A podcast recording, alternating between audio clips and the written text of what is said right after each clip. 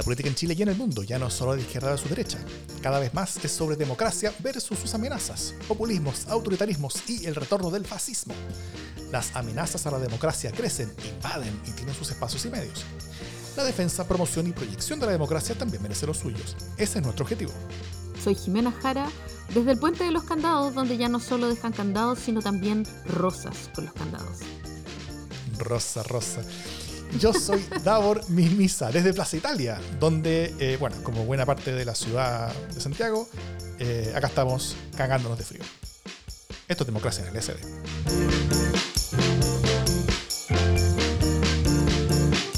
¿Cómo estás, Jimejara?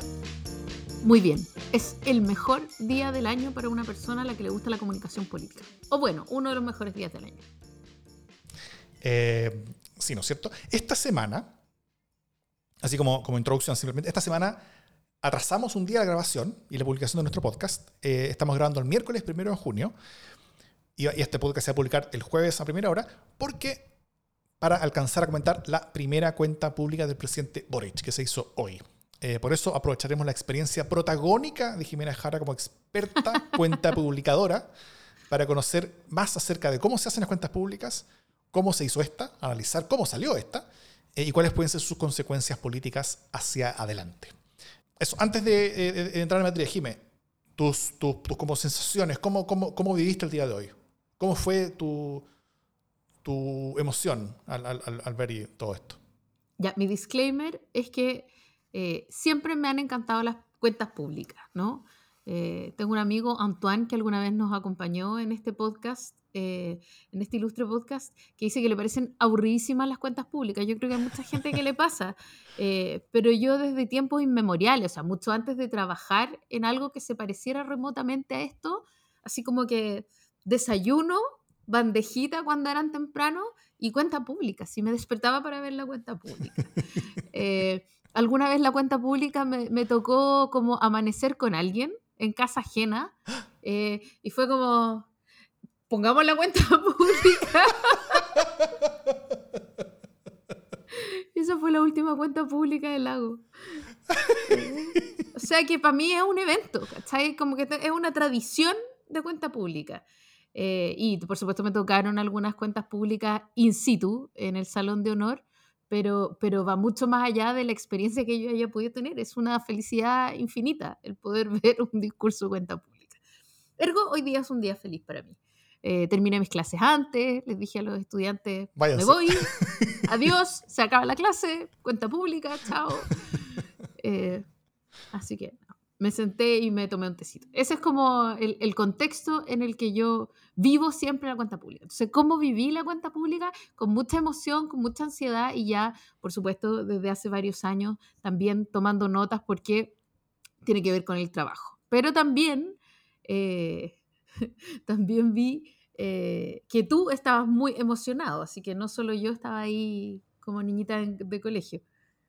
Yo, a, a, mí siempre me ha gustado, sí. Yo, en, en, mi espíritu eh, altamente republicano, yo generalmente las veo, creo que me he perdido una o dos desde que tengo memoria política, y, eh, y, y, me gusta analizarlas, verlas. Yo también soy un, o sea, desde un nivel mucho más amateur, pero también me gustan los discursos y me gusta eh, ir analizando qué es lo que se dice, por dónde va la cosa y, y, y más o menos cómo es eh, el, y hacia dónde va el liderazgo político de Chile. Bueno, eh, antes de comenzar a entrar en carne, partamos con un par de avisos de la casa, bien breves. Primero, nuestro agradecimiento a la comunidad que nos sigue, porque como iniciativa autónoma, de la que no sabemos de quién fue la idea ni quién la lleva, eh, pero agradecemos igual, se hizo la cuenta de Twitter arroba pastelazo semana, cuya descripción es, cito, esta cuenta solo tiene como fin ayudar a Daur Mimisa y Jimena Jara en la difícil y responsable decisión de elegir al pastelazo de la semana. Eh, no sabemos quién es, no, no tiene nada es. que ver con nosotros, no nos fue sorprendió. Nuestra. Así que nuestra sección estrella tiene fanaticada ya y nos encanta.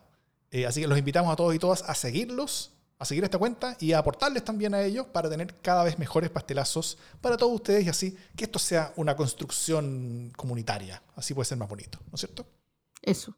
Así que nada, ayer, claro, fue como una buena noticia el, el, pastelazo de la semana. De hecho, dudamos sobre si incorporarlo en las buenas noticias, pero queríamos contárselos nada más entrar porque nos pareció, es de lo más tierno que han hecho por nosotros a lo largo de este podcast. Eso.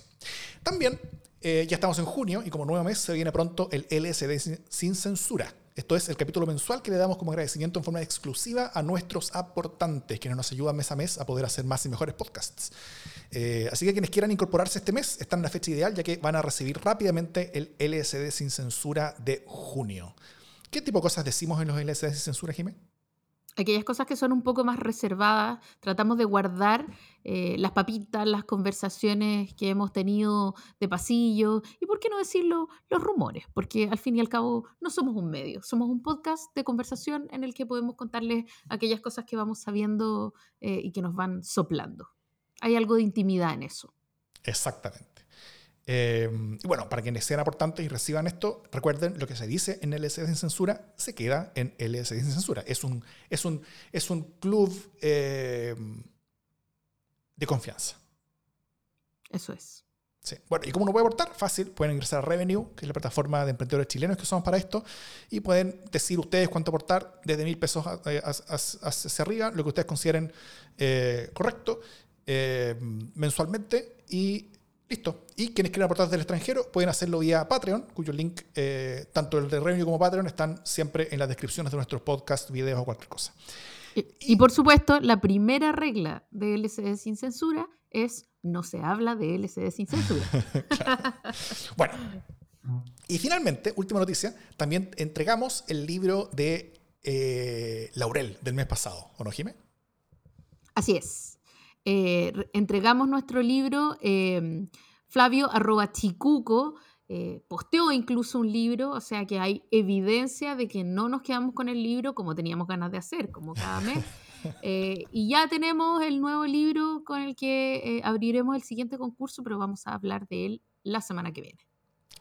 Así que muchas gracias a Laurel Libros por este nuevo libro también.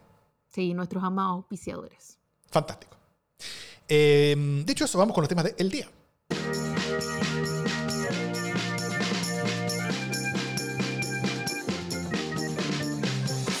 Bueno, por si no la conocen tanto aún, o vienen conociéndola, eh, para Jimena Jara, como ella bien dijo al principio, las cuentas públicas son especiales, ¿no?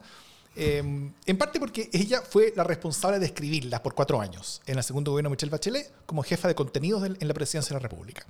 Así que hablar de cuentas públicas le debe generar mucha, una una mezcla entre buenos recuerdos y estrés postraumático, me, me, imagino. Eh, así que vamos a aprovechar su experiencia y conocimientos y al menos eh, para el comienzo de esta conversación yo voy a ser un simple entrevistador. Así que Jimena Jara, bienvenida. Muchas gracias. Quiero, quisiera sentirme como en casa.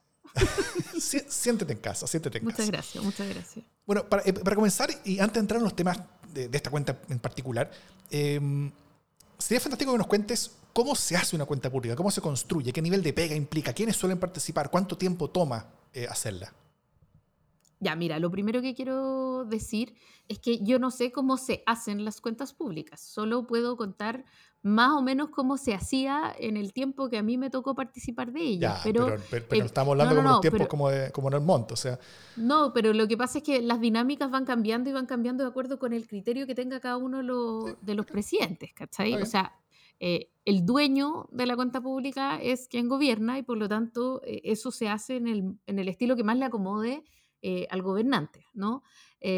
por ejemplo, esta cuestión que vemos de la cuenta pública así como de Jackson, casi que Camila y, estos amigos que son amigos desde hace 20 años, perdón, desde hace 10 años, eh, y que han crecido juntos y que han tomado muchas decisiones juntos y que nuevamente están tomando decisiones juntos, eh, tiene mucho que ver con la impronta del presidente, ¿no? Eh, y por lo tanto, en el caso de Piñera, yo dudo que se sentara con sus amigos más cercanos, más, no sé si tenía amigos cercanos, a, decidir, ¿no? Creo que más bien era bastante vertical la cuestión eh, y, bien discrecional. Eh, y en el caso que me tocó a mí, que fue, o sea, en uno me tocó a mí como yo era bastante junior, eh, por lo tanto yo no, uno producía ciertos insumos, ¿no? Es parte de un colectivo que produce ciertos insumos sobre los cuales el jefe del área de contenido en esa época de política pública, Pancho Díaz, eh, toma decisiones narrativas que, eh, o posibilidades narrativas que le son presentadas a la presidenta de la República. Esto no es una cuestión que se escriba al margen, o sea, no es que haya aquí gente escribiendo en esta sala y, el, día anterior se le presenta a la presidenta o al presidente y, dice, ah, sí, me gustó, y lo lee tal cual, ¿no? Esto tiene que ver mucho con la impronta. Y por lo tanto se van presentando eh, estructura, eh, se va, o sea, la presidenta dice, eh, me interesa, estos son los énfasis, esos énfasis ya vienen dados, etcétera, ¿no? Hay una interlocución bien permanente.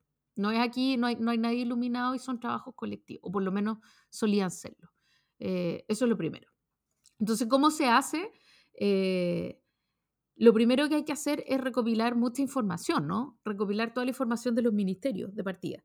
Eh, y para quienes no sepan, la verdadera cuenta pública es, eh, el, mensaje es una cuestión así, un mamotreto gigantesco que está en los ministerios y que, y que resume, o, más bien eh, da cuenta de todas las medidas de todos los ministerios. Eh, cuando, y eso eh, está por transparencia. Cuando, tú dices un mamotreto así, eso es algo que ve la gente que nos está viendo en el live, pero no va a saber lo, lo quienes nos escuchan por el podcast.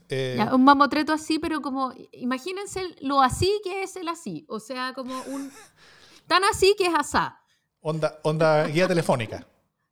Claro, es un, o sea, cuando se imprimía, ahora ya está en versión digital, pero eh, tiene cada detalle de los ministerios, es parte de la transparencia, ¿no? Entonces, lo que conocemos como cuenta pública presidencial, que es el discurso, eh, resume, eh, resume y, em, pero no solo resume, pues la gracia es que no solo haga una lista de supermercados, sino que sea capaz de eh, entrelazar narrativamente y le dé sentido eh, al, por qué se está gobernando, cuáles son los objetivos, cuáles son los fines.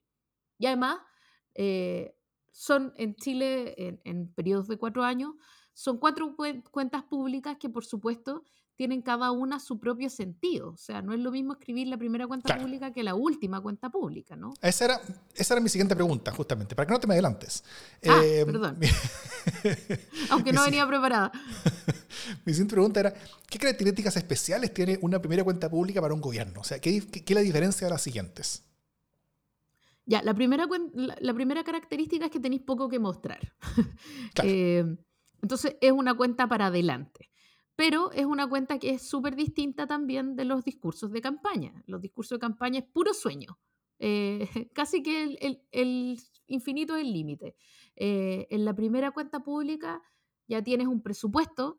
Eh, lo responsable es haber calendarizado, es tener efectivamente muy desplegado ya el qué vas a hacer. Y entonces la primera cuenta pública es Em, ya no una promesa, sino que un plan.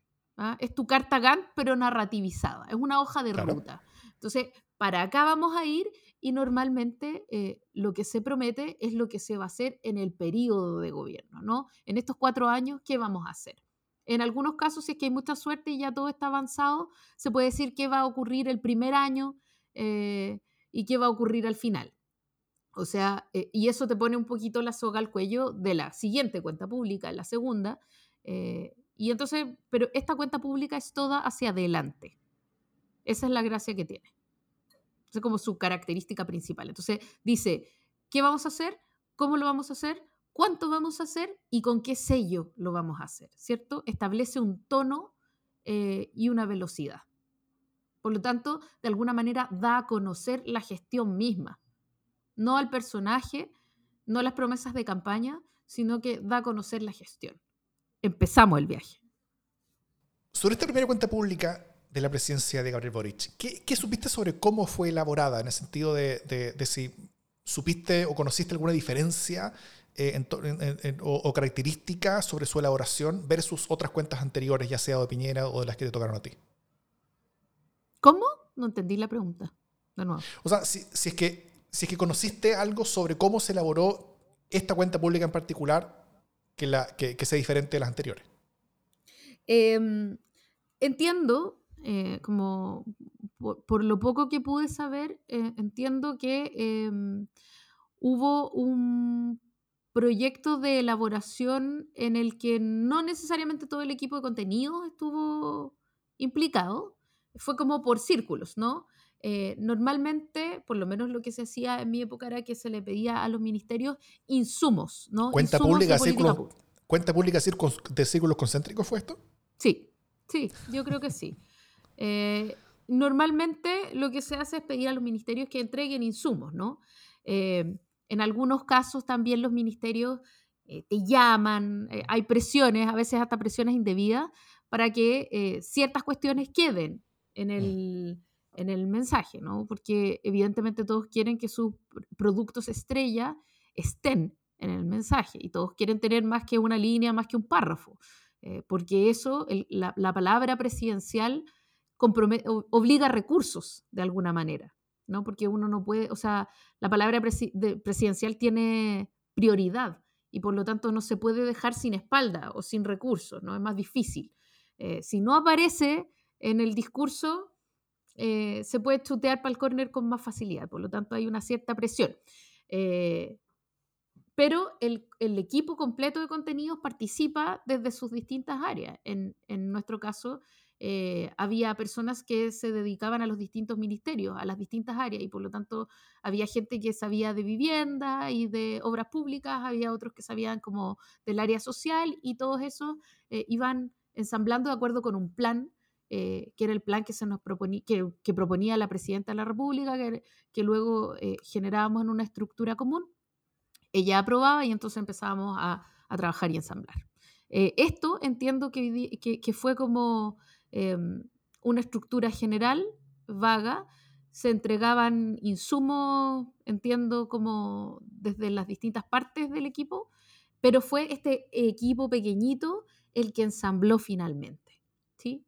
Em, entonces no fue tan una costura, sino que como que se presentaron muchos insumos, pero el, grupo que finalmente cerró no era el equipo de contenidos en este caso necesariamente, sino un equipo mucho más pequeño que el presidente designó para ello y que incluía ministros, por ejemplo. Esa es una cosa nueva, o sea, como que el, ministro de Sexpress termine escribiendo parte del discurso, termine tan eh, íntimamente ligado al discurso, eso no es algo tan común. Normalmente es el ministro de Hacienda el que lo conoce más porque va a tener que poner las lucas, pero el resto de los ministerios no siempre están tan implicados en el último momento, ¿no? Mm, claro. Eh, ahora, entrándonos más en materia, eh, ¿qué cosas te llamaron más la atención en forma positiva y o negativa de este discurso en particular? Ya para entrar a, a aterrizar y hablar de contenido mismo. O sea, eh, no sé si prefieres que, partamos desde la forma o el Ya, pero aquí, aquí vaya a opinar tú también, po. O sea, sí, está bien, está bien. Esto, es mucho más abierto, no es, no es necesariamente experto, ¿cachai? Eh, de hecho, lo bueno o malo de un discurso se define eh, por cómo es escuchado. Por cómo es percibido, claro. Claro, y eso es mucho más amplio que, que solo la opinión experta, ¿no? que, que, poco tiene que ver, básicamente. a mí me. Una cuestión que me encantó es la parte performativa de este discurso. Eh, o sea, creo que, Gabriel Boric ha mejorado muchísimo. O sea, en general es un orador empático, ¿no? Mm. Eh, tiene un estilo propio, eh, es bueno hablando, pero también presentaba hasta aquí ciertas carencias. Por ejemplo, se cansaba mucho era un orador jadeante, por decirlo de alguna manera, ¿no? iba como mm. leyendo y uno decía, este gallo está como subiendo la escalera o está como subiendo un cerro. Eh, y se nota ahí la mejora, o sea, evidentemente ha habido media training eh, y está más, eh, más Obama-like, si tú quieres, o sea, como mucho más natural, tiene una afabilidad que es muy buena y que yo te diría que supera eh, la performance de Michelle Bachelet supera, y, por cierto, supera con creces la, performance de Piñera, ¿no? Entonces, eh, tener a un presidente que con mucha gracia va leyendo un discurso como si no lo estuviera leyendo y además eh, sale del discurso para comentar ciertas cosas, para eventualmente hacer una broma, para, para hacer comentarios, eh, es súper interesante. Ahora, este ejercicio significó que, que, la cuenta fuera mucho más larga de lo planificada, ¿no? Cuando uno, cuando, cuando se escribe una cuenta, uno piensa más o menos en cuánto va a durar por, por el largo del texto, no te imaginas cuánto, eh, cuántas vueltas se va a dar el mandatario, eso ya no lo podéis eh, cuantificar de antemano. Entonces, pero me gustó mucho, o sea, lo estimo como algo muy positivo, el cómo, el cómo lee o la, el, la la actitud, eh, la, la, actitud performativa, ¿no? dramatúrgica, la acción dramatúrgica. Sí, acá me imagino que tú tenías eh, en, tus manos mientras, mientras hablaba presidente eh, el, el, el, discurso como el, texto, porque un texto que se, que se repartió como este, este, este, discurso, ¿no es cierto? Yo, yo también lo tenía y lo, iba revisando, y como un 30% de las cosas que dijo Boric no estaban en, en ese papel. Ahora, Puede ser que hayan sido eh, añadidas eh, anoche, por ejemplo, cuando, cuando, hicieron como ciertos arreglos de última hora en un equipo, eh, pero, pero buena parte del discurso no estaba ahí. O sea, y, y, ya sea que fue incorporado al final o que fue improvisado, se vio muy bien. O sea, no se notó que es improvisado. O sea, efectivamente yo, yo concuerdo contigo en el sentido de que, de que el delivery del discurso fue realmente impecable. O sea, real, realmente impecable. O sea, estuvo muy, muy bien en, en la forma. Incluso, después, ya estamos hablando del discurso, pero también en la cadena, eh, en la cadena nacional que hizo en la noche, había una puesta de escena muy cuidada, gestualmente, eh, muy claro el hablando, el plano bien cuidado, o sea, como que ha mejorado mucho, mucho, mucho, mucho eh, como comunicador, que ya era un buen comunicador, pero tenía estos problemas como que se le cansaba mucho la voz, como que respiraba mal, y eso lo ha ido mejorando notablemente. Claro. Em, bueno, estos discursos generalmente tienen tres partes, ¿no? Em, tiene la parte de, como la introducción, que es como una contextualización, tiene el, intermedio, que es como contar medidas, o sea, ir, mucho más a la concreta, y tiene después cierre, ¿no es cierto? ¿Cómo, cómo viste esa, esa, esa, estructura? Yo la vi em, mucho más como notoria que, en casi cualquier otro discurso anterior. O sea, eh, donde había una introducción muy clara y, después un checklist básicamente eh, muy de, como con, con, los cinco ejes. Eh, y, después un cierre que, me pareció un poquito corto y, no sé si fue tan buen cierre. No sé cómo, cómo, viste tú la, la, estructura en general, como, como estuvo armado. Sí, yo creo que, que mm, la verdad yo temía que este discurso fuera muy falto de estructura. Em, hasta ahora no me había parecido que, eh, que el gobierno en sí mismo tuviera un relato muy claro más allá del relato del presidente. El presidente tiene una visión súper clara de cómo quiere que sea Chile y ha tratado de transmitirla, pero hasta, hasta ahora no me había parecido que se pudiera plasmar la verdad. No, no vi cómo eso podía bajar a los ministerios, no me parecía que hubiera un relato eh, ministerial, etc. Em, y por lo tanto yo me temía que fuera mucho más desestructurado lo que finalmente fue. Eh, esa es la verdad. Y eh, me parece que había elementos de narrativa en la primera parte. Mm. cuando, él, cuando él dice qué es lo que pretende, él se sitúa en una perspectiva histórica, cuestión que me parece súper interesante porque él agarra un tono muy republicano, eh, un tono distinto del que a lo mejor podrían haber esperado incluso sus propios seguidores, ¿no?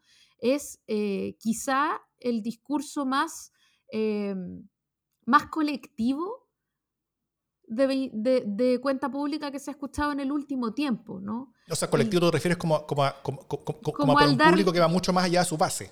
Sí, pero además de reconocer a todos los mandatarios chilenos, eh, mm. incluido Sebastián Piñera, un lugar en esta narrativa común. ¿sí? Eh, es un discurso bien humilde, eh, en el que él entiende que es una pega y lo pone como una pega recursiva es una pega sobre la que se va construyendo, ¿no? Una, pega en la que tú construyes con lo que hizo tu antecesor, sea quien sea ese antecesor, ¿no? Entonces él dice, eh, hacer andar Chile es una tarea monumental eh, y por lo tanto él reconoce, eh, y esto ya lo había hecho el 11 de marzo, que él es uno más en una historia que, que se va renovando. Y eso es bien interesante.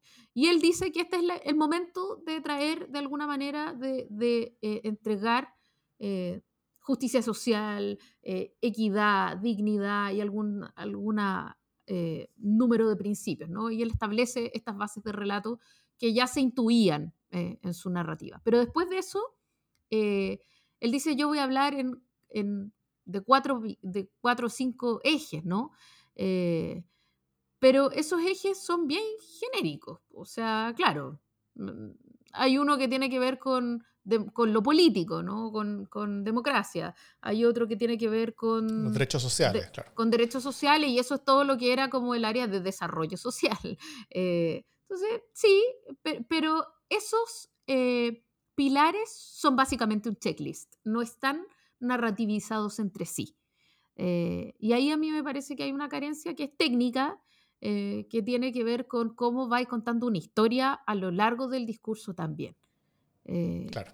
Entonces, hay, hay ciertos énfasis que tienen que ver con la mirada progresista, por supuesto, con la mirada de izquierda que tiene Gabriel Boric y que le dan un sello al cómo va narrando algunas medidas, pero no hay una historia que esté contando. Y efectivamente el final es súper abrupto. Eh, como que, se, como que se acabó y como que en dos párrafos cortos estaba hablando de la electromovilidad y terminó en sé que podemos hacerlo. Así, muy, muy, muy corto.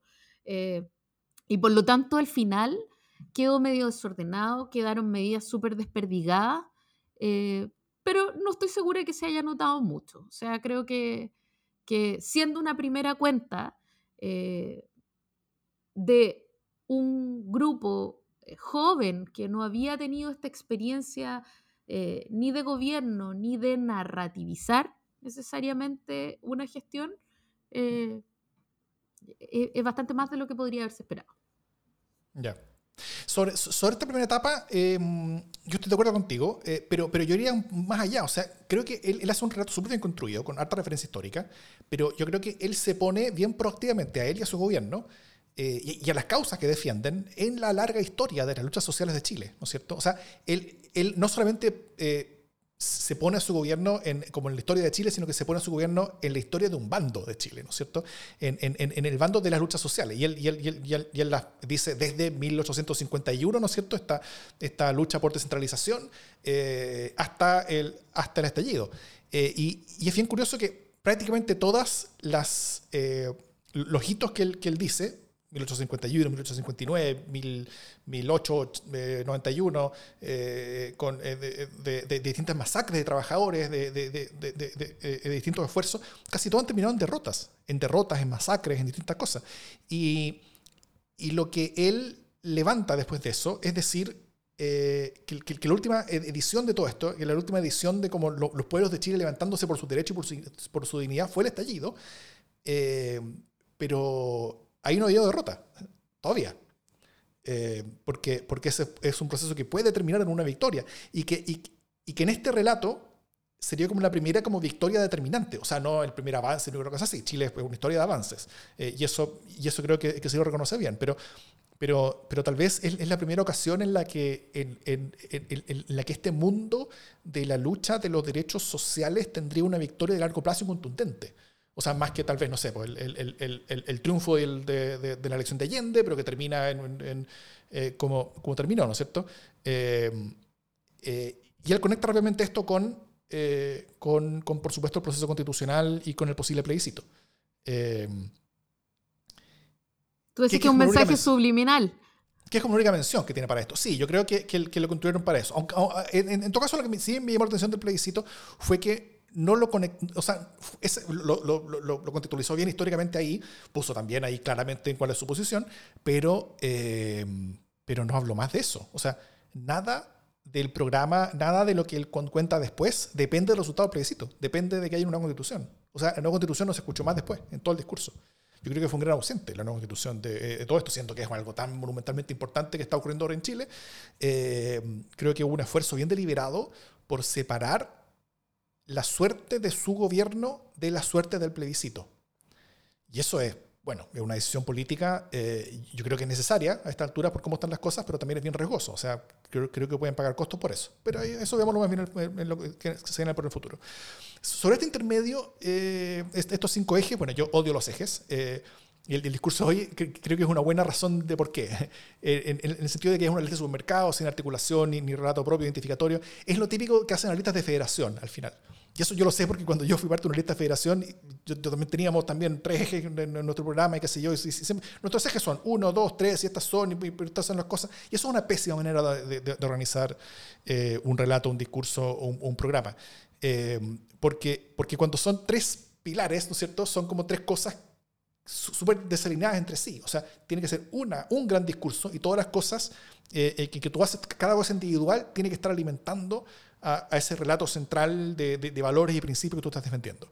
Eh, y eso fue algo que yo creo que, efectivamente se perdió, que, no existió en la, en, el, en, la línea de lo que habló. O sea, eh, Ahí, por ejemplo, los discursos de Piñera que nunca fueron buenos, pero al menos sí había un esfuerzo un poco más deliberado de tener un relato eh, conector entre las cosas que decía y las que no decía, y por qué las decía y por qué las que no, no, no decía no las decía. O sea, como que era algo mucho más concentrado y era algo mucho más claro con respecto a, por qué se estaban haciendo estas cosas y cómo cada una de las cosas servían al proyecto principal eh, que el gobierno estaba levantando como, como, como, como global. Eh,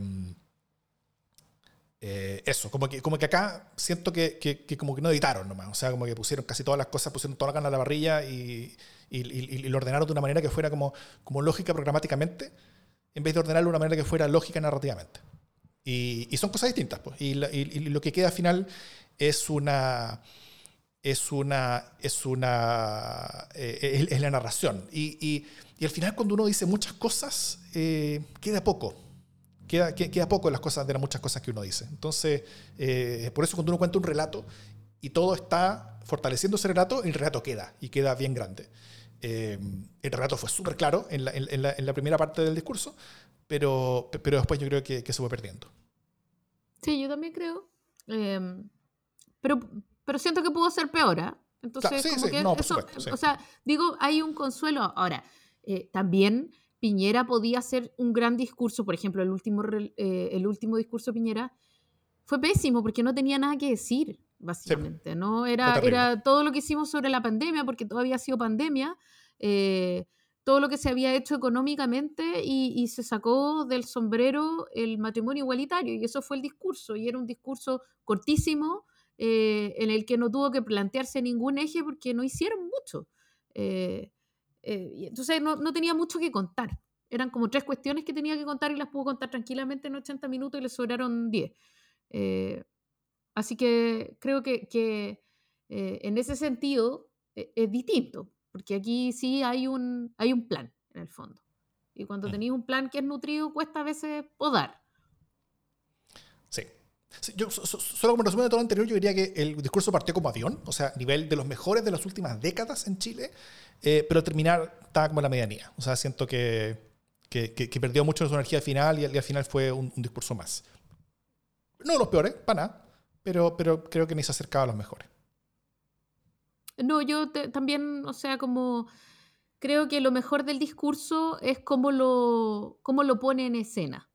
Eh, mucho más que la claridad del mensaje. O sea, al principio están los mensajes importantes eh, y si viste los primeros cinco minutos de la cuenta, las medidas las puedes leer en el diario.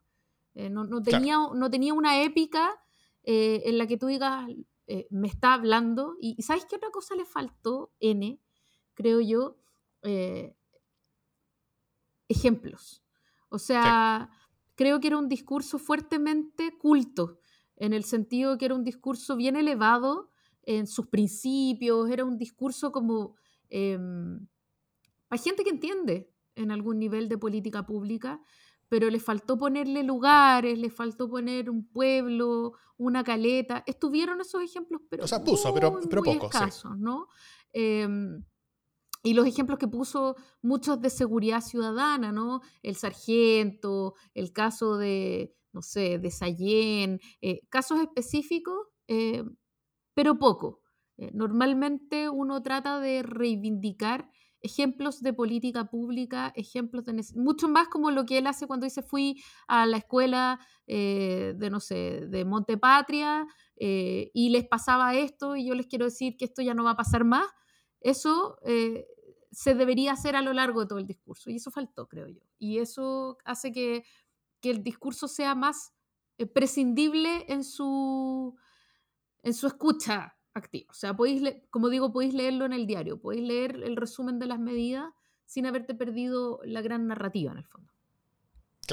El, el, el, el recibir, porque, porque yo, yo recibí dos, documentos mientras se el discurso. Recibí el discurso completo y también recibí como la minuta de las medidas, que era una minuta de tres, cuatro páginas, que era como un, bullet. Como, como ya, pero esa minuta era impresentable. Era feita, sí. Era una minuta impresentable. O sea, porque tenía las minutas importantes al final, o sea, tenía las medidas importantes al final, pero, pero tenía unos corneteos al principio que no, no, no son, no son eh, razonables en una minuta de bajada de línea. ¿Sí? O sea, tú no le podéis poner a los otros ministros los calificativos que tienen que usar para hablar del presidente. Eso es, o sea, a lo mejor se los puedes decir, eh, a lo mejor en el grupo de WhatsApp tú se los puedes mandar, pero la minuta no debería tener esas cosas. A mí me pareció poco fino. Bueno, acá en Democracia en el SD no solamente te le criticamos el discurso, también te le criticamos la minuta. ¿ah? La minuta para hablar del discurso. Em, no sé si, te llamaron cosas eh, particulares en la atención. Yo tengo una, una, pequeña lista de, cositas que me llamaron la atención. Ya, tírate una curiosidad y yo me tiro otra curiosidad y así vamos de curiosidad en curiosidad. Vamos. Yo, eh, al, principio, sobre todo, yo no noté usando mucho la palabra patria y compatriotas. Em, en, la primera parte, sobre todo. Creo que, creo que fue. Es, es, un, es un genuino intento de como volver a tomar ese, ese, discurso y ese rol, ¿no es cierto? Y, eso, eso tiene que ver como, como, también con esta distinta postura. O sea, porque hubo, harta cosas distintas. Primero, por ejemplo, no no se usó prácticamente nada lenguaje de género. O sea, no hubo eh, tal vez algo, pero yo no vi nada como, como, como, de este lenguaje tan, tan frente amplista que muchas veces es, es, parte de las comunicaciones de gobierno. O sea, por eso este, discurso en sí parecía como escrito por alguien distinto a quien escribe todas las cosas del gobierno, porque, porque, porque no está escrito en el mismo lenguaje al final, ¿no es cierto? Y eh, usó mucho de patria y compatriotas eh, y se puso también en, esta posición como, como mucho más de Estado, como, como mucho más de, de, de ser uno más de, de, quienes vinieron antes de mí y quienes vendrán después de mí también. Eh, y, y, todo eso creo que, hace que se llame la atención, pero no solamente que se llame la atención en, en, en cuanto a, a, lo poderoso del lenguaje en sí, sino que también se llama la atención en cuanto a lo distinto que es de su propio gobierno. Eh, no sé si te llama la atención también eso. Sí, yo creo que de hecho eh, el tono, si tú me preguntáis, el tono es como, era muy Elwin para mí, guardando todas las distancias y tal, pero, pero esta cosa de que está eh, tratando de conducir una especie de reconciliación nacional.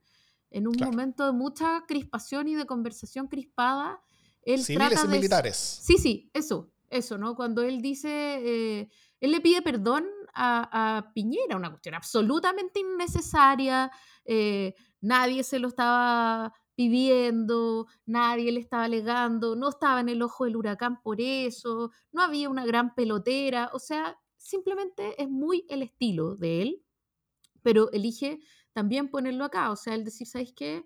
Eh, le pido perdón a Sebastián Piñera eh, si nuestras críticas fueron como excesivas, pero lo hicimos de buena fe, lo cual igual es como decir, pero con respeto. Eh, que las críticas igual fueron hartas, pero, pero elige hacer esto eh, en reconocimiento, ¿no? Él habla de los, eh, de los empresarios, de los empresarios que están acá, de los empresarios y trabajadores, los nombra varias veces a los empresarios, ¿no? Eh, y también hace lo mismo con los carabineros. y de hecho se sale del libreto, ¿no? O sea, en el libreto, en el discurso que uno recibe como, como ya el, el, que se supone que va a ser el definitivo, eh, venía un párrafo sobre los carabineros, pero él se salió del discurso para poder hablar de lo importante que era el trabajo que hacen, que arriesgan su vida y hace un pequeño panegírico eh, a los pacos como para tratar de cambiar eh, el switch con el que venían en el fondo hablando de los pacos como sector político, mm. ¿no? Ahí hay un giro bien importante, bien grande, y que tiene que ver con esta conversación grande, con este civiles y militares, de derecha y de izquierda, más allá de la ideología, empresarios y trabajadores, ya, siempre se usan esos giros, pero en este caso, eh, el presidente como que se detuvo en esos giros para poder hablarle a una base más amplia que su base de apoyo primaria y, más bien que lo necesita para poder gobernar porque no tiene eh, mayoría en el Congreso, ya lo sabemos. Entonces es una forma inteligente de ir abriendo su discurso y se guarda también eh, recursos que le son propios para no ser completamente distinto en la forma de hablar. Entonces él elige una forma de comenzar, por ejemplo, dice chilenos y chilenas, habitantes de nuestra patria, pueblo de Chile, que es exactamente el mismo inicio que él tiene el primer día eh, que habla en el balcón de la moneda, ¿cierto?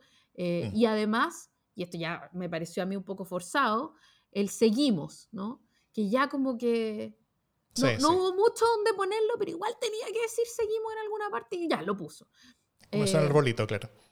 Claro, o sea, como que él tuvo que hacer eh, estos guiños y yo me atrevo eh, a pensar que el la próxima cuenta también va a empezar diciendo chilenas y chilenos, habitantes de nuestra patria, pueblo de Chile. va, a ser, va a ser una especie de cadencia que le dé continuidad a su voz eh, y, el seguimos mm. no sé cuánto más lo podrá, no sé cuánto más podrá seguir.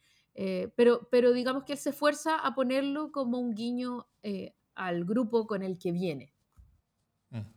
Yo, a mí me gustaría discutirte un poquito con respecto a la efectividad, sobre todo de, esta mención que le escoge hacer sobre Piñera, ¿no es cierto? Cuando él dice, reconozco la labor, dedicación y aprendizaje de la autoridad del Ministerio de Salud de mi predecesor, eh, si está en Piñera, si en algún momento fuimos injustos en, las críticas, lo hicimos buena fe. Eh, yo, concuerdo contigo, o sea, que eh, es, ese, ese, de buena fe se escucha como, como, como Jorge Valdía, ¿no es cierto? Como, como, como con, el, con, respeto después de insultarlo. y, y, yo creo que se transformó un poquito en un meme, porque, porque, porque al final no es tan creíble eso, sobre todo por lo brutal que fue la oposición, sobre todo la oposición que está más cercana a Boric. Él no, o sea, Boric mismo lo puede decir personalmente, pero, pero, pero él habla por su gobierno. Eh, y, esa posición fue brutal con, Piñera en términos de la pandemia. El, el, estallido es otro tema. Ahí, creo que, que, uno podía ser más brutal eh, eh, discursivamente, pero, pero, pero acá estamos hablando de la pandemia. Y, y por ejemplo, no sé, pues, el, actual subsecretario de Salud, por ahí leí que, que, alegaba en redes sociales que el gobierno nos estaba matando ¿cachai? en esos tiempos. Entonces, es, es creo que se requería mucho más contrición de parte de Boric como representante de su mundo sobre la forma de hacer política que llevaron en ese, en, ese tiempo y en esos contextos para que fuera más creíble este, este que lo hicimos de buena fe. Eh, porque no se vio de buena fe. Y, y que lo diga no cambia tanto las cosas, yo diría. Pero, pero fíjate que hay una frase que a mí me parece que, que igual rima con esto, ¿no? Que es que em, él dice, eh, en los últimos años todos hemos estado tentados en algún momento a seguir este camino, cediendo a la presión de las redes sociales, al populismo o a la arrogancia de reinventar todo. O sea, él hace una crítica a su sector, ¿no? Eh, cuando dice todos, no quiere decir todos, quiere decir todos nosotros, los de aquí. Eh, no, no es todos los de la derecha, todos nosotros eh, hemos estado... Y es un, llamado de atención que a mí me parece que es importante que escuche su sector, ojalá, porque eh, el presidente Boric eh, es bien templado hace harto rato. O sea, yo siento mm. que, que, Boric descubrió la templanza eh, el, el, 15 de noviembre aquel y no la abandonó más. o sea, él defiende muy fuertemente el poder del diálogo y es muy genuino en eso no necesariamente el resto de su gobierno lo es. Y por lo tanto es importante que este sea un discurso que se escuche desde adentro también.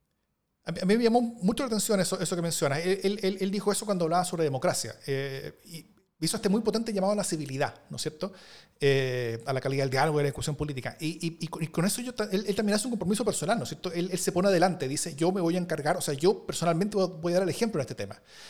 Eso, por un lado, eh, le, da una exigencia personal a él, la cual yo creo que él es capaz de cumplirla porque él normalmente ha sido así, con, pequeñas excepciones, pero, generalmente lo ha sido así. Pero también me doble filo porque, también, eh, porque, de nuevo, él no está hablando como persona, él está hablando como líder de un gobierno, eh, como presidente de la República. Entonces, eso es una exigencia de todo su gobierno. Entonces, hoy día, todo su gobierno va a ser, juzgado según la vara que mismo Boric acaba de poner. Y, y ahí yo no sé si todos van a ser tan capaces como, como, como, como la persona del presidente como para estar a esa altura. Ojalá que sí. Ojalá que sí. Sí, ya. Otra curiosidad. Em, es que me parece, por ejemplo, que cuando él, eh, cuando él habla de vivienda pasa algo que a mí me parece que tiene gracia, en el fondo, que es bien, eh, no sé si simpática es la palabra, pero es particular. Cuando él dice que se van a, eh, se van a construir, que, que se van a construir 260 mil viviendas, que es la meta que tiene el área de vivienda, la gente aplaude, como normalmente ocurre en estos casos, y él dice, no, no, no aplaudan tanto. Mm porque el déficit son 600.000 viviendas, o sea, en el fondo nos gustaría hacer mucho más, pero no es lo más frecuente que un mandatario eh, se, boicotee, la se el propio anuncio, ¿no? Como sabemos que, reconoce su propia insuficiencia, es lógico. Eh, y eso es bien interesante, fíjate. Mm. Sí, a mí, sí, eso, eso hay, hay, hay eh, cuatro puntos buenos, efectivamente ahí, está todo muy bien. Eh, que ya, como, como, con cuanto temas, o sea, bueno, a mí me llamó mucha, mucha atención las, las, ausencias, ¿no es cierto? Eh, y, sobre todo con respecto a las cosas que van a dejar cola y que, y que van a causar, yo creo que con consecuencias políticas hacia adelante. Eh, ciertas ausencias para mí fueron, fueron, fueron claves. O sea, no que cosas que no hayan sido mencionadas, sino que cosas de las cuales no hubo detalle o, o que se habló muy poco o que lo que se habló fue, fue muy escaso con respecto a la exigencia de los tiempos. Eh, una, primero, tal como dije al principio, fuera de la mención contextual al inicio, no hubo nada más sobre la nueva constitución ni sobre el plebiscito. O sea, eh, el, checklist fue independiente de si hay constitución o no. Entonces, eh, ni, ninguna de estas promesas quedó dependiendo o, esperando resultado constitucional. Antes, como todos los grandes proyectos de gobierno, como que se decía, el, discurso era, ya, pero, pero vamos a esperar a que salga una constitución, vamos a darle espacio a ello. Acá no, acá, no se está esperando ninguna constitución, acá, acá simplemente se está diciendo cuál es el programa. Eh, y eso puede generar críticas por la falta de compromiso. Otra ausencia es, es la mención a reforma de carabineros, donde habla sobre reforma de carabineros, pero no dice nada ya no hay refundación. sobre eso. Ya, bueno, claro, la refundación, eso, eso, ya, eso ya quedó atrás, pero, pero, incluso en cuanto a reforma, eh, no hay realmente detalle. Y eso creo que es más complejo todavía, sobre todo ahora que el gobierno clausuró la mesa de trabajo por la reforma de carabineros que venía del gobierno anterior, que era amplia, con gente de varias instituciones, sociedad civil, y puso en su lugar a un grupo de funcionarios del mismo gobierno para, para planear algo. Pero, pero, pero, pero lo que parece y el mensaje que está, parece, quedando, que parece que está quedando es que no va a haber reforma de carabineros. Eh, y eso creo que es bien complejo para lo que viene. Y, eh, y, y, y como último dos temas, yo también vi que faltó bastante contenido y carne en el tema de sobre la Araucanía sobre los pueblos originarios. Eh, habló algo sobre seguridad, habló bastante sobre, sobre la importancia del diálogo, pero, pero, pero, en lo concreto no hubo tanta cosa concreta. O sea, eh, habla sobre, los, sobre cómo se cumplen los 200 años de Tapigüe eh, durante su gobierno, eh, sobre que cualquier diálogo no tiene que ser en los tiempos Winca, con mucho aplauso fue esto, eso está todo muy bien, pero lamentablemente yo creo que el tiempo de palabras ya pasó. Eh, y las acciones de su propio gobierno no han estado ni cerca de la altura de sus propias palabras. Y, y, y incluso sus palabras yo creo que no están a la altura como la exigencia de los tiempos. Entonces, efectivamente, ahí, ahí creo que hay una, hay una ausencia grande. Y lo último, el pobre contenido económico creo que no está ni cerca de las actuales necesidades. O sea, él habló sobre mayor productividad, sobre todo. Él dijo que se puede volver a crecer tanto si que somos más productivos. Y después dijo eh, algunas palabras bonitas, pero en el concreto lo que dice es, eh, es eh, que es, la promesa de una agenda de reformas microeconómicas y financieras a partir de las, de de, de las recomendaciones del Consejo Nacional de la Productividad. Es decir, para uno de los grandes problema y urgencia de Chile, él propone una comisión. O sea, que va a entrar una comisión de gente que va a estar analizando las cosas que dice el Consejo Nacional de Productividad y va a estar proponiendo medidas. Eh, y eso es pocaso, yo creo, ¿no es cierto? Eh, y dentro de las medidas también él, él, hablaba sobre cómo el viento del Chile austral me hizo pensar que era posible cambiar el mundo y por eso vamos a poder hacer eh, cambios a la economía. muchas palabras muy elevadas, pero, pero con re poco contenido realmente concreto.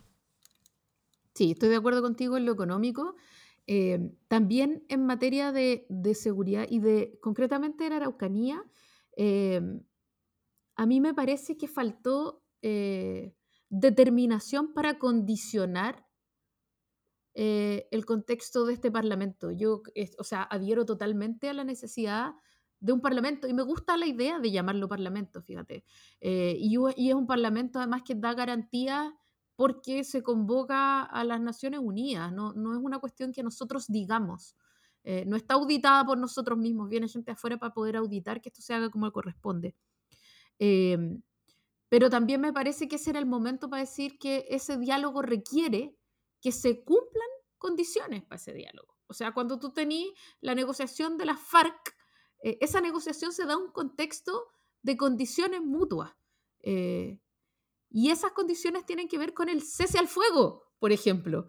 Eh, no es posible tener un diálogo durante el fuego se, baja el fuego y entonces se parlamenta. Eh, eh, es poco clara la, o hay poca determinación en las condiciones que se van a pedir para ese diálogo. ¿no? Parece, parecería un diálogo gratis. Eh, y eso también me parece que podría ser un poco complejo.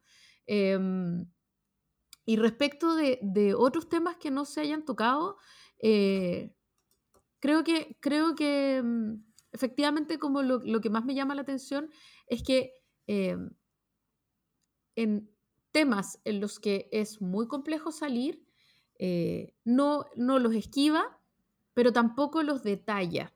Por ejemplo, eh, en el tema de la inseguridad está muy bien eh, la reducción drástica de las armas, el desarme, todas estas cosas, darle más, no sé si más facultades, pero darle más, poner más pacos en los barrios. Pero mira, te digo que sucesivamente los distintos gobiernos, cada gobierno pone 4.000 pacos, te juro.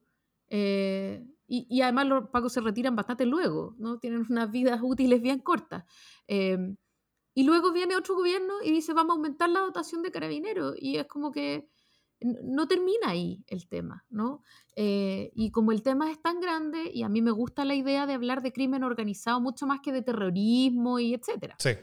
Eh, es una categoría que él adopta eh, deliberadamente. Él nunca dice terrorismo, él habla de, crimen organizado. Y entonces, y habla de un ministerio, el Ministerio de Seguridad Pública y Orden y no sé qué. Eh, y, ahí yo tengo una distancia, que tiene que ver mucho más que con la narrativa, con la media misma, el que no todo gran tema se resuelve con un ministerio, ¿sí? O sea, el hecho de que tengamos un Ministerio de Seguridad no significa que vamos a tener más seguridad. ¿sí? Eh, tenemos un ministerio que está encargado de eso y hay una subsecretaría eh, y etcétera. Pero, pero esta cosa como que pongamos un ministerio porque le estamos dando el rango y la dedicación que corresponde, a mí me parece que es una, una, distracción. Eh, y, que debería haber habido un, plan mucho más concreto, entendiendo que las dos grandes necesidades hoy día de, la sociedad expresadas parecen ser, por un lado, el cambio social, esta necesidad de transformaciones verdaderas eh, que sí están abordadas en este discurso y que sí están abordadas en este plan, y por otro lado, el delivery, el delivery cotidiano, la recuperación del cotidiano. Y en la recuperación del cotidiano yo creo que ahí faltó algo. ¿Qué, qué más tú ves que eh, haya quedado para adelante, como que voy a traer cola? ¿Qué, ¿qué tipo de cola tú ves que, quede con este discurso? O, qué temas pueden generar colas? Ya sea presencias, ausencias, cosas, frases, conflictos eh, o, promesas que sea difícil de cumplir. Yo quiero saber cómo fue leído este discurso al interior de su propia base de apoyo primaria. ¿no? Mm. E, este, eh, se habrá visto como una renuncia en alguna medida, justamente por ejemplo por lo que tú dices de que no va a haber ni refundación de carabineros ni probablemente vaya a haber una gran reforma de carabineros, ¿no? Porque ellos han entendido con mucho sentido práctico que necesitan de carabineros. Eh, sí. Entonces el peor momento para refundar carabineros, ya lo hablamos. Em, pero ¿cómo es leído este, esta, esta renuncia de ciertas cuestiones que traían y este cambio de lenguaje, mucho más consensual, que a mí me parece correcto, pero que no es el lenguaje que definió la campaña. Y entonces, el lenguaje con el, que, con el que habla su gobierno. Que el, gobierno está, los mismos ministerios están por redes sociales mandando como, como, como, guías sobre cómo hablar en lenguaje de género, mientras el presidente habla un lenguaje que es distinto en, su cuenta pública. O sea, a mí me parece que esa es una cola que, que es como esto afecta em, las relaciones al interior del gobierno. Porque si tú me preguntáis, yo creería que este discurso fue mucho más del gusto del Partido Socialista que del Partido Comunista, por ejemplo. Claro. Eh, es mucho más socialdemócrata en su, en su abordaje, si bien los principios son de izquierda, eh, pero en su abordaje, en su estilo, eh, es mucho más socialdemócrata que probablemente lo que le habría gustado al Partido Comunista. Entonces, no sé. Ahora, en, sí, en, cosas como por ejemplo esa a la que te refieres de, de, de, la falta de acción concreta en torno a carabineros, si bien está eso, pero también está en paralelo otra cosa que yo creo que es un mensaje mucho más claro hacia su base, que es esta mesa de reparación integral, ¿no es cierto?, presidida por la señora Fiora Campillay. Eh, este anuncio... Eh, este anuncio eh, creo, que, creo que cumple en el, en el rol de eh, al menos dejar alimentada esta eh, hambre de logro al menos simbólico, ¿no es cierto? Sí, o sea, me parece que, eso es muy, o sea, simbólicamente es muy poderoso y, me mm. parece una buena cosa, sí. ¿Cuál fue tu anuncio favorito? Estaba pensando en eso. más que anuncio favorito, creo que dos cosas que me llaman la atención. Primero, el tamaño de las promesas. Eh, y la promesa más grande, más concreta y más grande, es lo que se acaba de hacer, ¿no es cierto? Esta, eh, que, cómo la plata se está yendo en subsidiar gasolina. O sea, 3 mil millones de dólares eh, se acaban de poner en, la bolsa en MEPCO, ¿no es cierto?, para, para, evitar las alzas de gasolina. Entonces, es, es, difícil pensar que va a quedar mucha más plata para otras cosas. O sea, hay grandes promesas de políticas públicas y muchos gastos en muchas áreas, pero la plata se está yendo para el, para el subsidio de la gasolina, o sea, como para las urgencias del inmediato, que, que, que además son, son, temas que van en la línea contraria a la que el mismo programa decía originalmente. Yo siento que la distancia entre lo declarativo y los anuncios y promesas concretas es enorme, pero aún mayor es la distancia entre el listado de promesas concretas y lo que realmente van a poder hacer por, por viabilidad política y viabilidad, económica. Yo creo que ahí hay, un gran, gran riesgo. O sea, creo que eh, yo, yo simplemente eh, pondría mucho ojo en, en, ese riesgo que se le abre a, a, a, Boric entre lo que entre, entre lo que declara versus lo que promete versus lo que va a poder hacer. Me parece. Eso no fue para nada una, una, una como cosa favorita. Em, no, yo, yo creo que, que, que, mi cosa favorita fue el, el anuncio del Parlamento con, con una anuencia de la ONU. Creo que eso, eso es, eh, es una cosa que puntual y que se hace bien podría ser muy, muy potente. Eso, eso es mi anuncio favorito. ¿Cuál es el tuyo? La ley de eutanasia. Creo que es uno de mis anuncios favoritos. O sea, no, no digo ni, ni, de cerca que sea lo más importante, pero creo que, que es súper potente. Eh, creo que, que, en un país que se está haciendo mayor eh, y en el que además uno de los índices más grandes de suicidio son las personas de tercera edad. Ojo con eso, no los jóvenes, las personas de tercera edad. Eh, la muerte asistida es un, es un camino que, que toca abordar. A mí me parece que es un tremendo anuncio.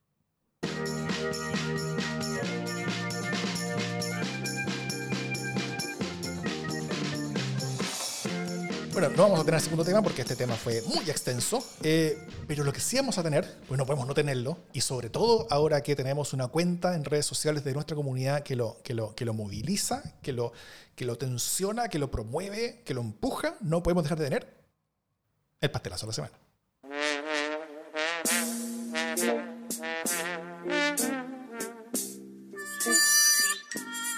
Mi pastelazo de la semana, por supuesto que viene de la mano de eh, la cuenta pública, porque hemos tenido una especial cuenta pública.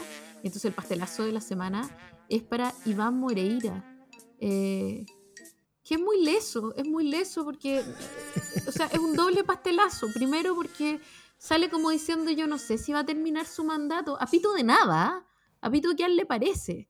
Eh, pero además que sale a lloriquear cuando lo enfocan, igual es mala leche, de acuerdo, o quizás es de buena fe, eh, cuando lo enfocan al hablar de corrupción, ¿no?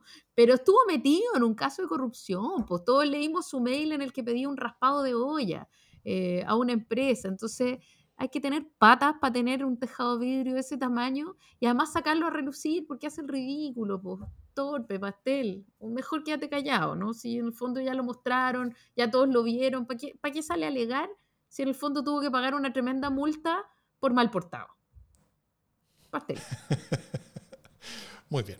Mi pastelazo de la semana es, eh, no sé si han notado que cada día la prensa trae un pánico constitucional nuevo, ¿no es cierto? Eh, por ejemplo, eh, ayer martes la segunda titulaba con que la convención iba a descabezar la Corte Suprema. la tercera hoy día traía una gran noticia que decía una tormenta perfecta, retiros. Cómo la nueva constitución abre la llave a los giros previsionales. Donde básicamente dice que los retiros ahora podrían ser votados con mayoría simple en el Congreso. Ante eso, varios parlamentarios convencionales de derecha hicieron lo que siempre hacen, pues salieron a subirse a la hora del pánico constitucional del día y a agitar los miedos, ¿no es cierto? Eh, por eso anoche, por ejemplo, apenas publicado el diario de hoy, de, la tercera, anoche el convencional Enan Larraín Mate tuitea eh, poniendo una imagen de esta nota de prensa eh, y tuitea aprobar para retirar. Aprobar para retirar. De aprobarse el texto constitucional, dice, solo se necesita de la mayoría simple de los diputados para aprobar nuevos retiros de fondos provisionales. La diputada Pamela Giles tiene listo el proyecto. Ese es su tuit. Eh, al rato probablemente alguien se dio cuenta que este pánico constitucional no era precisamente la genial movida que pensaban, eh, ya que los retiros provisionales tienen más aprobación en Chile que el pan con palta. Eh, así que apenas, así que apenas alguien se dio cuenta que esos tuteos por el, rechazo eran accidentalmente campaña por el apruebo, se ven gritoneado un, rato entre ellos por WhatsApp y rápidamente empezaron todos a borrar sus tweets, partiendo por en el Mate que borró el suyo. Así que, bueno, no vemos ideas. Claro, la, campaña del día de pánico constitucional se acabó cuando recién comenzaba. El pánico de mañana tendrá que ser mejor pensado. Pastelazo.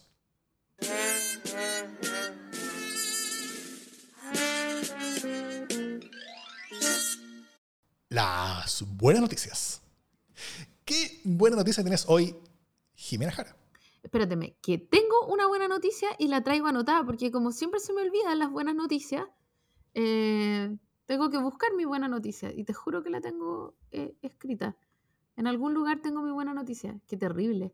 Ah, ya, ya. Mi, buena noticia es el plan de desarrollo ferroviario, eh, que no fue mi anuncio favorito, pero que em, me parece una súper buena noticia eh, para un país nostálgico de los trenes. un país que necesita revivir los trenes y ojalá que esto se haga de mejor manera que lo que se hizo, que se intentó hacer con Lagos, que ya sabemos cómo resultó. Eh, por eso además me pareció bonito que lo dijera como que iba a ser gradual, ¿no? Que iban a ir abriendo de a poquito trenes y líneas eh, para que no parezca como que van a poner toda la plata a eso y después se la van a robar. Así que. Me, parece una, o sea, me parece que en materia de trenes Chile no puede rendirse. Es, o sea, es una cuestión que hay que, de verdad hay que arreglarla sí o sí. Así que me puso contenta.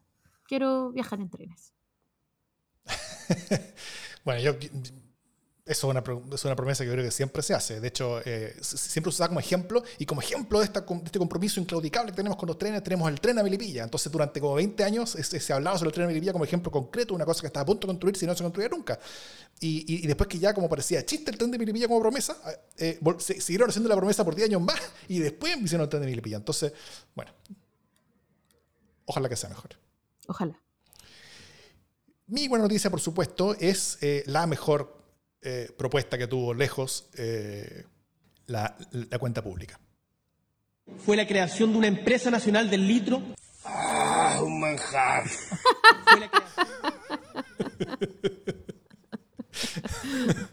empresa nacional del litro. No, no, no. Eh, eh, eh, para, para, para, ser, para ser más, más honesto, mi buena noticia es que está lloviendo. En este momento está lloviendo sobre la ciudad. y eso a, estas alturas de, la vida, a estas alturas de, cambio climático, es una buena noticia para, para, esta zona central de Chile a la que le llora tanto esta agua. Así que disfrutémosla y ojalá que no sean cuatro gotitas y que, y que estos próximos días llueva más también. Parece que va a llover solo hasta la madrugada, por lo menos en esta lluvia para los siguientes días se anuncian nuevos churrascos, pero por ahora parece bien limitado. Eh, y además mejora la convivencia. Pero eh, dijiste que se anuncian nuevos churrascos. Nuevos churrascos, sí. Muy bien. Qué, qué apetitosa la lluvia. Dicho todo eso, esto es democracia en LSD.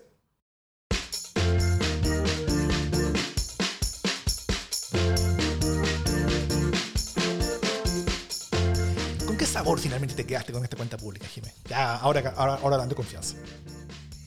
Em, no, de verdad, o sea, como creo que, creo que salieron jugando y yo no le tenía tanta fe. Esa es la verdad verdadera.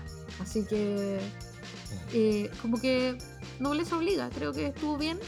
Eh, no increíble, pero era la primera cuenta pública, yo creo que merece un, un- una mirada más fuerte. Ahora, lo que sí me complica es un poco este sectarismo del, del pequeño grupo. Creo que si no abres juego, eh, también se dificulta el comunicar y acordar ciertas formas de actuar en el gobierno. ¿no? Necesitáis una complicidad un poquito más amplia, eh, aunque sea a través de anillos concéntricos, pero esta cosa como de secuestrar el discurso un poco complica. Sí. Sí, está bien. Y largo.